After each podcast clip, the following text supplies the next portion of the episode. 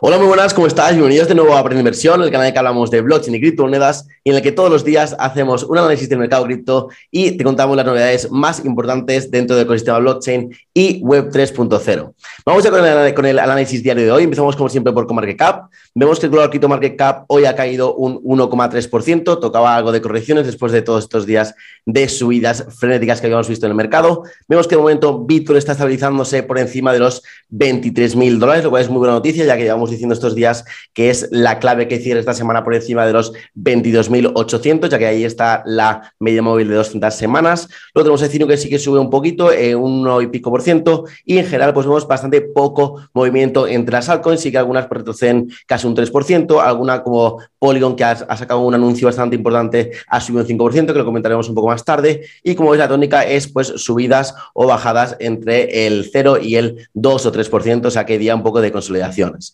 A pesar de esto, el mercado, o sea, el sentimiento de mercado sigue mejorando. Tenemos un salto de eh, tres puntos desde 31 hasta 34 el inicio de mi codicia. Así que ya estamos cerca de salir de, ese, de esa zona de miedo. Así que son muy buenas noticias.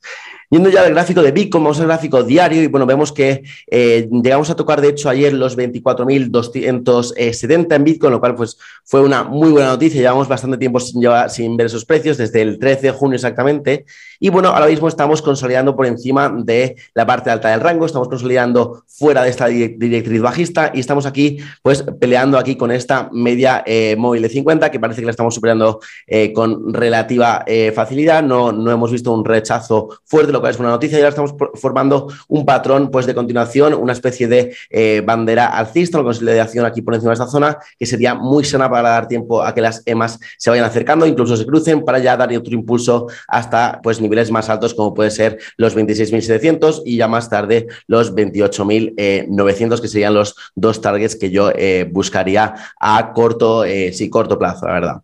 Y bueno, esa es la situación en Bitcoin, como un gráfico semanal, es muy importante que, que cerremos la vela semanal aquí por, por encima de los 22.780, que es donde está la media móvil de 200 semanas. Y de suceder eso, eh, yo espero una continuación la semana que viene, incluso eh, pues llegando a estos niveles de por aquí, entre los 26.000 y los 28.000 dólares. Una cosa muy parecida está haciendo Ethereum, que va como un poquito adelantado a Bitcoin en el, en el gráfico. Vemos que en cuatro horas está formando esta, esta bandera alcista que de cumplirse, pues nos proyectaría pues irnos aquí hasta los 1.700, 1.800, incluso a los 2.000. Y bueno, como veis aquí, ya las medias móviles ya se están cruzando en el caso de Ethereum, así que no me extrañaría para nada ver una ruptura al alza de esta bandera y de este patrón de continuación y ver este impulso hasta los 1700 e incluso 1800 eh, mañana o durante el fin de semana, así que muy atentos a lo que pueda hacer Ethereum. También quería comentar el Nasdaq y el Nasdaq eh, ha roto esta resistencia que veníamos comentando, la de los 12.170 eh, más o menos,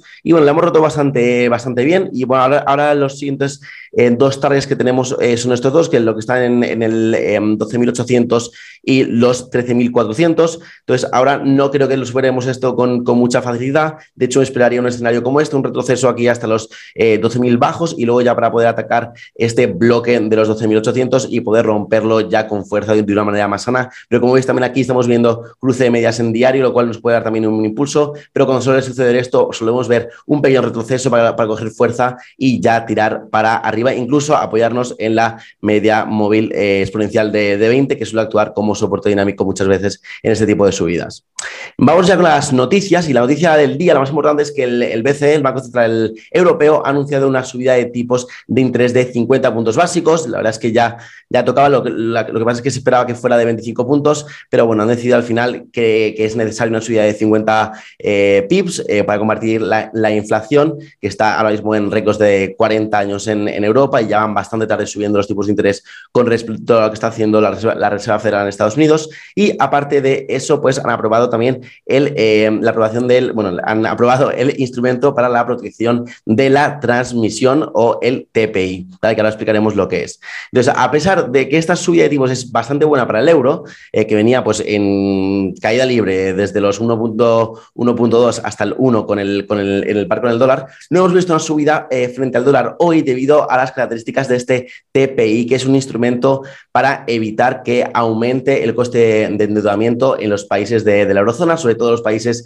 del sur de Europa, eh, Francia, España, Italia, que son los que más están, sobre todo Italia, que es el que más está sufriendo ahora. También ha dicho Lagarde que van a seguir comprando deuda italiana mientras lo necesite este país. Así que eso es, bueno, el, TPI al final va a ser una especie de, de QE, de, de mm, eh, quantitative easing, eh, pero disfrazado un poco con otras siglas, pero que al final pues lo que hace es que el dólar también pierda un poco de fuerza y sobre todo frente al dólar eh, que está adoptando por la, Reserva Federal, pues totalmente lo contrario, está con un, con un QT bastante fuerte de hecho y subiendo también los tipos de interés de hecho a un ritmo más acelerado. Así que por, eso hemos visto, cuando hemos visto la subida de tipos, hemos visto esta subida hasta aquí y luego en cuanto ha empezado la, conferencia de la Garde ya ha comentado lo del TPI y lo, del, lo de las compras de, deuda gubernamental de, Italia, pues ha vuelto otra vez abajo y se ha puesto otra vez en 1.01. Así fuera de eso, vamos ya al mercado cripto y es que ayer conocimos la noticia de que Tesla ha vendido el 75% de sus holdings de Bitcoin a un precio medio de 29 mil dólares. O sea, esta caída eh, seguramente fue en, entre abril y mayo probablemente.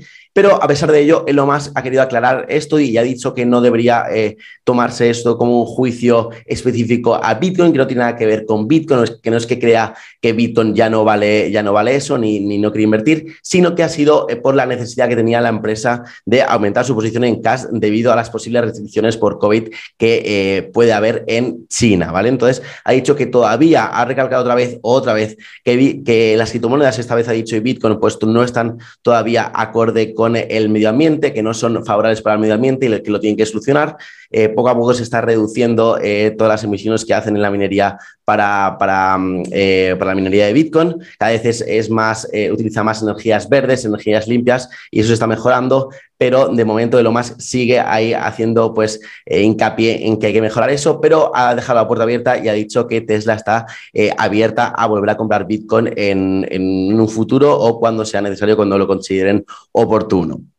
Así que bueno, también tenemos noticias muy buenas aquí en España y es que Guaira, que es la, el hub de innovación o la, la iniciativa de innovación de Telefónica, ha anunciado que va a invertir en Gamium, la, eh, la, startup de criptomonedas española que está creando un metaverso social descentralizado con identidades digitales que sacaron su token eh, GMM en, en, febrero o marzo, eh, sin un acuerdo. Y ahora me parece un movimiento muy bueno por Telefónica que se está metiendo de lleno en, Web3 y en metaverso, está haciendo un montón de experiencias en, el metaverso y me parece un muy buen movimiento. De hecho, este proyecto a mí me gusta, me gusta bastante, es de los que más me gusta de metaverso, ya que se centra un poco también en la interoperabilidad entre metaversos, que es yo creo una oportunidad bastante grande que hay de cara a los próximos años. Y de hecho conozco personalmente a uno de los fundadores que está aquí, es Alejandro Rosas. Y bueno, eh, tengo constancia de que están trabajando bastante bien y tienen un muy buen equipo, buenos inversores detrás. Así que me parece bastante, bastante interesante este proyecto y merece la pena irlo siguiendo eh, durante estos años. Luego tenemos a Polygon, que parece que ser eh, pues ahora mismo el mejor proyecto en cuanto a fundamentales. La verdad es que está sacando pues tanto mejoras técnicas y fundamentales como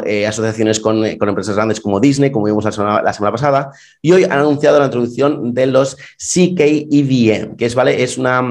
es la primera Zero Knowledge eh, L2, o sea, Layer 2, una solución de capa 2, que va a ser equivalente con la, Ethereum, eh, con la Ethereum Virtual Machine. Es decir, que va a permitir escalar la red de Ethereum sin sacrificar ni, eh, nada de seguridad y nada de descentralización. O sea, todo lo que, lo que quieres hacer de contratos inteligentes en Ethereum también lo, lo vas a poder hacer en Polygon, ¿vale? Esto es súper importante y esto es lo que significa que sea equivalente con la Ethereum Virtual Machine, pero aún así lo vas a poder hacer pues disfrutando de todas las ventajas que ofrece Polygon con respecto a, la capa 1 de Ethereum, que es obviamente pues eh, la escalabilidad, ya que pues puede procesar muchísimas más transacciones por segundo que la red principal.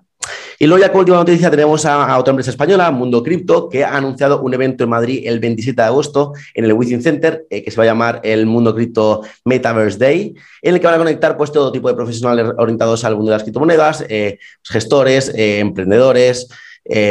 pues divulgadores de, contenido, creadores de contenido, toda la gente relacionada con, el, con, el, con la industria, también desarrolladores eh, y más profesionales ahí, más técnicos. Y bueno, eh, el objetivo han dicho que es un poco pues seguir con su, con su misión de impulsar la adopción masiva por todo el mundo y me parece que lo están haciendo muy bien y si estáis en Madrid, pues os animo a ir a este evento y conectar con, gente que ya os digo que es, es una de las mejores experiencias que puedes tener, que es conectar con gente que le gusta lo mismo, aquí, lo mismo que a ti. Y nada, yo voy a intentar estar por ahí, pero no sé si voy a estar ahí porque las fechas no me cuadran muy bien. Pero bueno, de ser así, pues os avisaré por aquí y a ver si podemos conectar eh, algunos de nosotros. Y nada, como siempre, muchas gracias por estar ahí. Esto ha sido todo por hoy. Nos vemos mañana en el siguiente análisis diario y os mando un saludo para todos.